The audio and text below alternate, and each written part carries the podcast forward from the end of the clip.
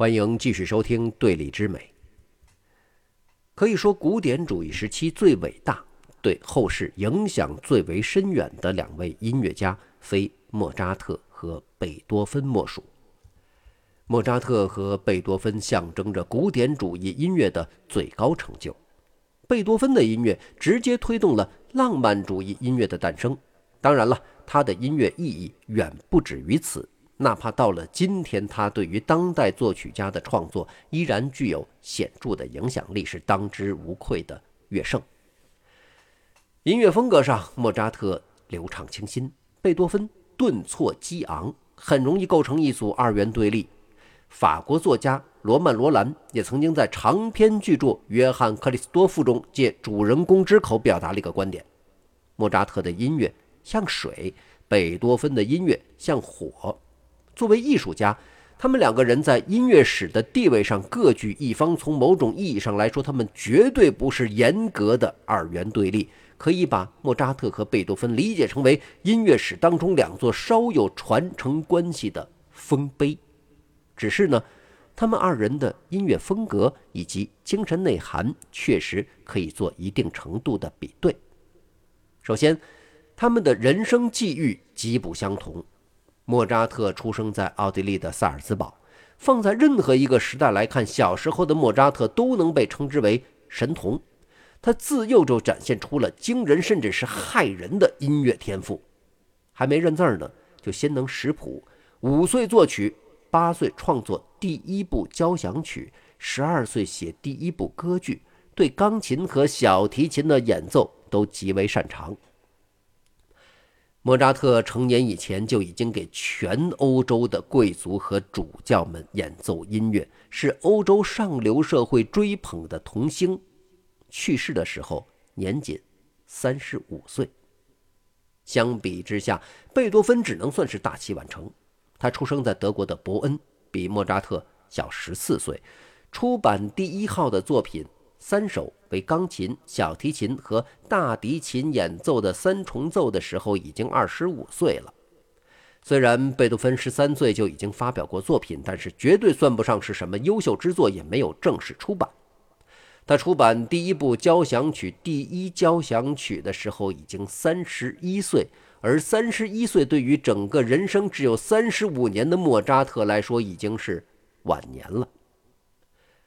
莫扎特从小就红遍欧洲，在这方面跟他父亲的努力分不开。老莫扎特非常看重儿子的才华，精心培育，贴身守护。莫扎特在七到十七岁的十年之间，是在全欧洲的旅行演出当中度过的。贝多芬的父亲是一名宫廷歌手。想效法莫扎特的父亲，所以逼着贝多芬从小学音乐、练钢琴、练小提琴，也想把贝多芬打造成神童，甚至还把贝多芬的年纪报小两岁。为此，贝多芬小时候吃了不少练琴的苦。青年时期的贝多芬辗转到了维也纳以后，开始跟着海顿爸爸学习，但是似乎跟海顿不是很合得来，最后不欢而散。跟莫扎特相比，贝多芬的成名之路十分坎坷，两个人性格上的差异也挺大。莫扎特善于交际，性格相对开朗外向，对自己的艺术无比自信。从他的书信集当中就可以看出，莫扎特性格活跃，而且呢是一个爱搞怪的人，充满恶作剧的精神，情感也极其丰沛。如果用动物来比喻，莫扎特就像是一只。猫咪活泼灵动，而贝多芬呢，一方面长得挺难看，身高呢也比较矮，据说只有一米五七，而且性格暴躁，周围的人都害怕的。贝多芬相较莫扎特更加内向孤高。另一方面，贝多芬自青年时期就开始有耳聋的症状，到了中年的时候几乎全聋，这让贝多芬性格更加暴躁，就像是一头生气的雄狮。在作品题材方面，除了歌剧一项以外，两位大师的创作题材相对重合，都写了很多交响曲、协奏曲、奏鸣曲和各种室内乐的作品以及小品单曲。从数量上来看，除了钢琴奏鸣曲外，莫扎特几乎每一种题材都多于贝多芬。莫扎特有大约五十部交响曲，贝多芬九部；莫扎特有二十七部钢琴协奏曲，贝多芬五部；莫扎特有七部小提琴协奏曲，贝多芬一部；莫扎特三十五部钢琴小提琴奏鸣曲，贝多芬十部。唯独在钢琴奏鸣曲一项上，贝多芬有三十二部出版的钢琴奏鸣曲，莫扎特是十七部。室内乐方面，莫扎特有二十多部弦乐四重奏，要略多于贝多芬的十六部。在歌剧方面，莫扎特有二十二部作品，贝多芬只有一部。莫扎特的宗教作品，比如弥撒曲，也有十八部，而贝多芬严格来说只有两部主要的弥撒曲。总作品数只论出版的，莫扎特的作品编号一直到了 K 六二六，贝多芬呢只有 OP 点幺三五。再加上莫扎特只活了三十五岁，贝多芬活到五十七岁。从平均年产值来看，这是咱们今天喜欢说的这个经济角度，平均年产值，莫扎特的创作能力要更强。但是在这个问题上，咱们绝对不能单纯的去比谁的数量多，或者单纯的理解为天才程度，或者是作曲能力上的差异。造成两个人作曲数量悬殊的原因有几个，其中就包括了为什么两个人音乐风格上会形成水和火对立听感的答案。莫扎特和贝多芬的创作在服务对象上并不完全相同。莫扎特五岁作曲，三十五岁去世，三十年间从未中断。而在这期间，莫扎特大部分时间都有雇主，就连他二十五岁到维也纳发展的时候，虽然名义上是一个自由作曲家，但是很多作品委托都跟宫廷的贵族，尤其是当时的神圣罗马帝国皇帝，来自哈布斯堡家族的约瑟夫二世之间有密切联系。不可否认。莫扎特的作品艺术价值很高，但是多少保留着一些做活儿的那种感觉。既然是做活儿嘛，就得保证一定数量的产出。这也是为什么莫扎特每种题材的作品数量都非常多。与之形成对比的呢，贝多芬的主要作品都被当作纯粹独立的艺术品在进行创作，这要求啊。每一部作品都要比上一部作品在艺术表达上有明显的差异和突破，因此，贝多芬每部作品的创作过程都需要更长的时间和更深的思考。如此导致的结果是，贝多芬作品的总数虽然明显少于莫扎特，但是作品和作品之间的区别非常显著。而莫扎特的作品呢，虽然数量多，但是粗略听来有一点点的同质化。尽管这种同质化，我们今天说来也不是一个贬义的意思，可以尝试比较贝多芬的五部钢琴协奏曲。那比如说他的第一部和第二部在听觉效果上相对接近，但是后三部呢就大相径庭。相比之下，莫扎特的二十七部钢琴协奏曲虽然都很精彩，但是总体上来说，作品之间的差异就没有贝多芬的作品那么显著。贝多芬如果创作类似的作品，通常的做法是几部作品打包一同出版。比如他的 O.P. 点二就是最早的三部钢琴奏鸣曲，那是题献给海顿的作品。再譬如弦乐四重奏作品当中，第一号到第六号都包含在了 O.P. 点十八里头，第七到第九号的三部 C 大调第九弦乐四重奏拉祖莫夫斯基是收录在 O.P. 点五九当中，这是。俄国大使拉佐莫夫斯基的委托作品，这可以理解为作曲家在某段时间内，在某种艺术创作思想的主导下所完成的一系列作品。这些作品共同把这一个特定的艺术思想表达完整。说到这儿，我们就来听一下贝多芬的《月光奏鸣曲》。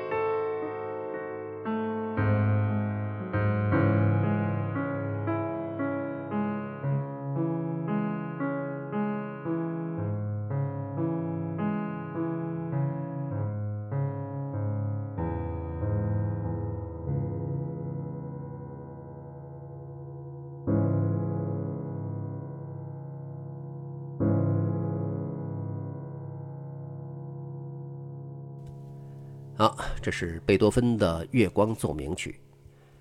如果比较莫扎特和贝多芬的作品，听觉上莫扎特作品的流动性和律动感更强，是一种流淌的音乐，珠圆玉润，很少会听到过分的强烈的或者是气若游丝的夸张表现。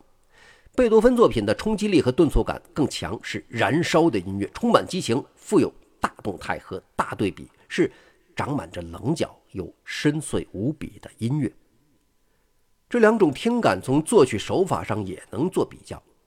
古典音乐时期的音乐啊，主要是主调音乐，主调音乐当中能够清晰地找到主旋律，其他声部处在伴奏式的和声地位，在一条旋律里面，不同位置配不同和声，和声由不同音高的音组成，原则上这几个音要同时发出，才能形成特定功能的和声。而两位作曲家在和声的处理上是大不相同的。莫扎特的做法更具有流动性，把一个和声当中的不同音拆解开来，再按顺序排布，把它们当成具有伴奏功能的旋律线演奏出来。这种伴奏型其实是维也纳古典乐派的标志性手法，在海顿的作品和贝多芬早期的少数作品当中也能见到，但是之后浪漫主义时期的音乐里面就很难再见了。对于这个手法使用最多的就是莫扎特。在他几乎每一个钢琴奏鸣曲当中呢，都能见到这种创作的手段。贝多芬不一样，在和声伴奏问题上呢，他不仅不消除和声带来的冲击力，还会不断强调的。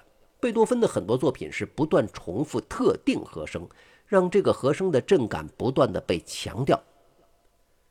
说到音乐的组成单元，有一个非常重要的概念，叫做乐句，就像一篇文章当中的句子一样。一条完整的乐句相当于用音乐讲了一句话。写作的时候，句子有长短，同样乐句也有长短。咱们在写作的时候有停顿，用标点符号、逗号、句号、感叹号、疑问号。乐句呢也一样有停顿，在乐谱上用休止符表达停顿，或者没有休止符也能感觉到两个乐句之间是断开的，在音乐术语里面叫做断句。比对莫扎特和贝多芬的乐句，会发现总体上莫扎特的乐句比贝多芬长，贝多芬的乐句呢要比莫扎特的停顿多，这就导致听感上头莫扎特的音乐更平滑，贝多芬的呢会更突兀。咱们随便可以找一些他们具有代表性的音乐，一听就能够发现，贝多芬的音乐有更多的休止符，这也不难理解，跟大家说话一样，如果句子长，没有什么停顿。